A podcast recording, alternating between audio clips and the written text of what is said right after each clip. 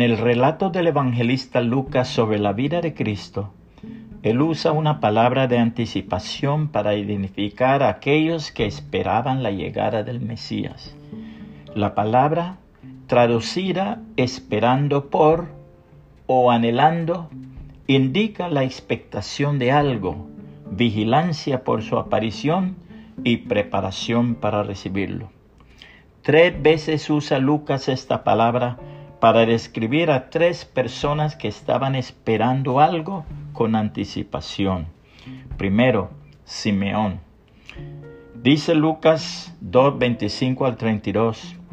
He aquí había en Jerusalén un hombre llamado Simeón, y este hombre, justo y piadoso, esperaba la consolación de Israel.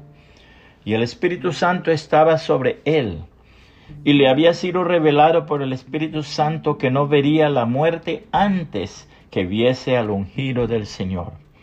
Y movido por el Espíritu vino al templo.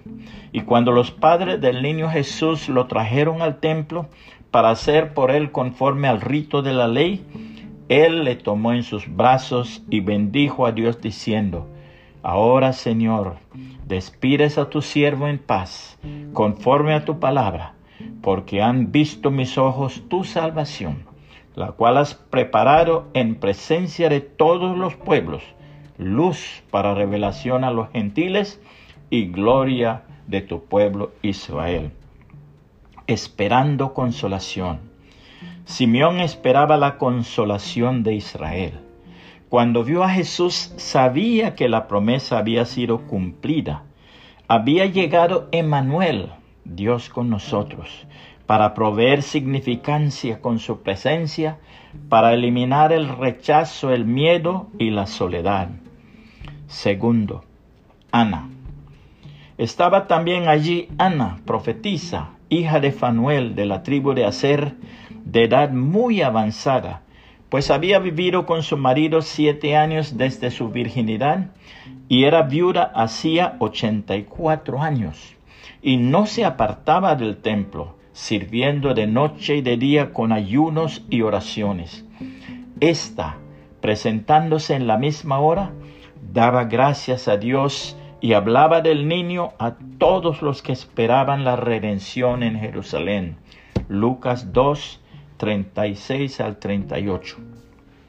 Esperando redención. Para que el pecado sea quitado tiene que venir un redentor y pagar el rescate. Solo entonces podremos ir más allá de una adoración mecánica y ser libres para adorar a Dios propiamente. Cuando Ana vio a Jesús, dio gracias a Dios y le habló a todos los que esperaban la redención de Israel. Aquí estaba por fin el que salvaría a su gente de sus pecados.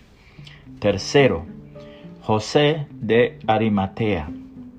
Había un varón llamado José de Arimatea, ciudad de Judea, el cual era miembro del concilio, varón bueno y justo. Este, que también esperaba el reino de Dios y no había consentido en el acuerdo ni en los hechos de ellos, fue a Pilato y pidió el cuerpo de Jesús. Y quitándolo, lo envolvió en una sábana y lo puso en un sepulcro abierto en una peña en el cual aún no se había puesto a nadie. Lucas 23, 50 al 53. Esperando el reino.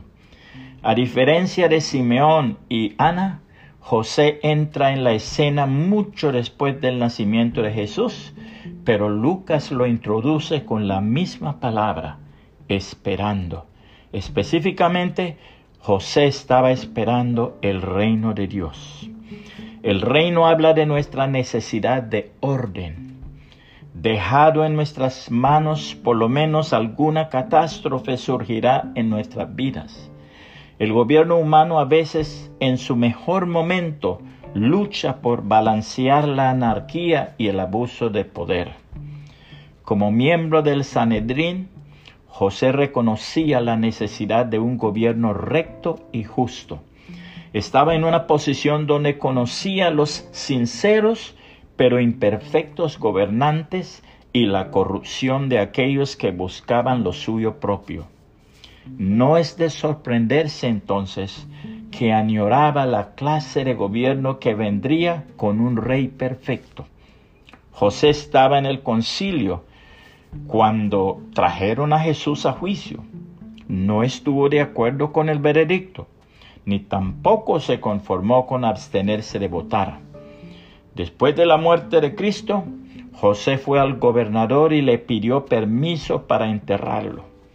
Este riesgo que tomó indica que reconoció que Jesús era lo que él estaba esperando. Estaba dispuesto a separarse de aquellos en el poder e identificarse con el futuro gobierno, aun cuando el futuro rey estaba muerto. Cuando Jesús vino, proveyó las mismas cosas que Simeón, Ana y José estaban buscando, la presencia de Dios, su perdón, su poder. ¿Y nosotros qué estamos esperando?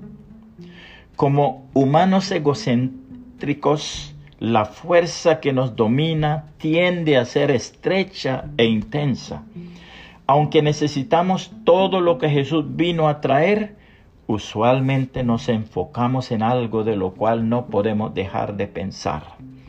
Nos domina la mente cuando estamos solos en la oscuridad. Le quita el sabor a otras alegrías. Nos mantiene en el borde de la desolación. ¿Qué tal si nos identificamos con estos tres personajes?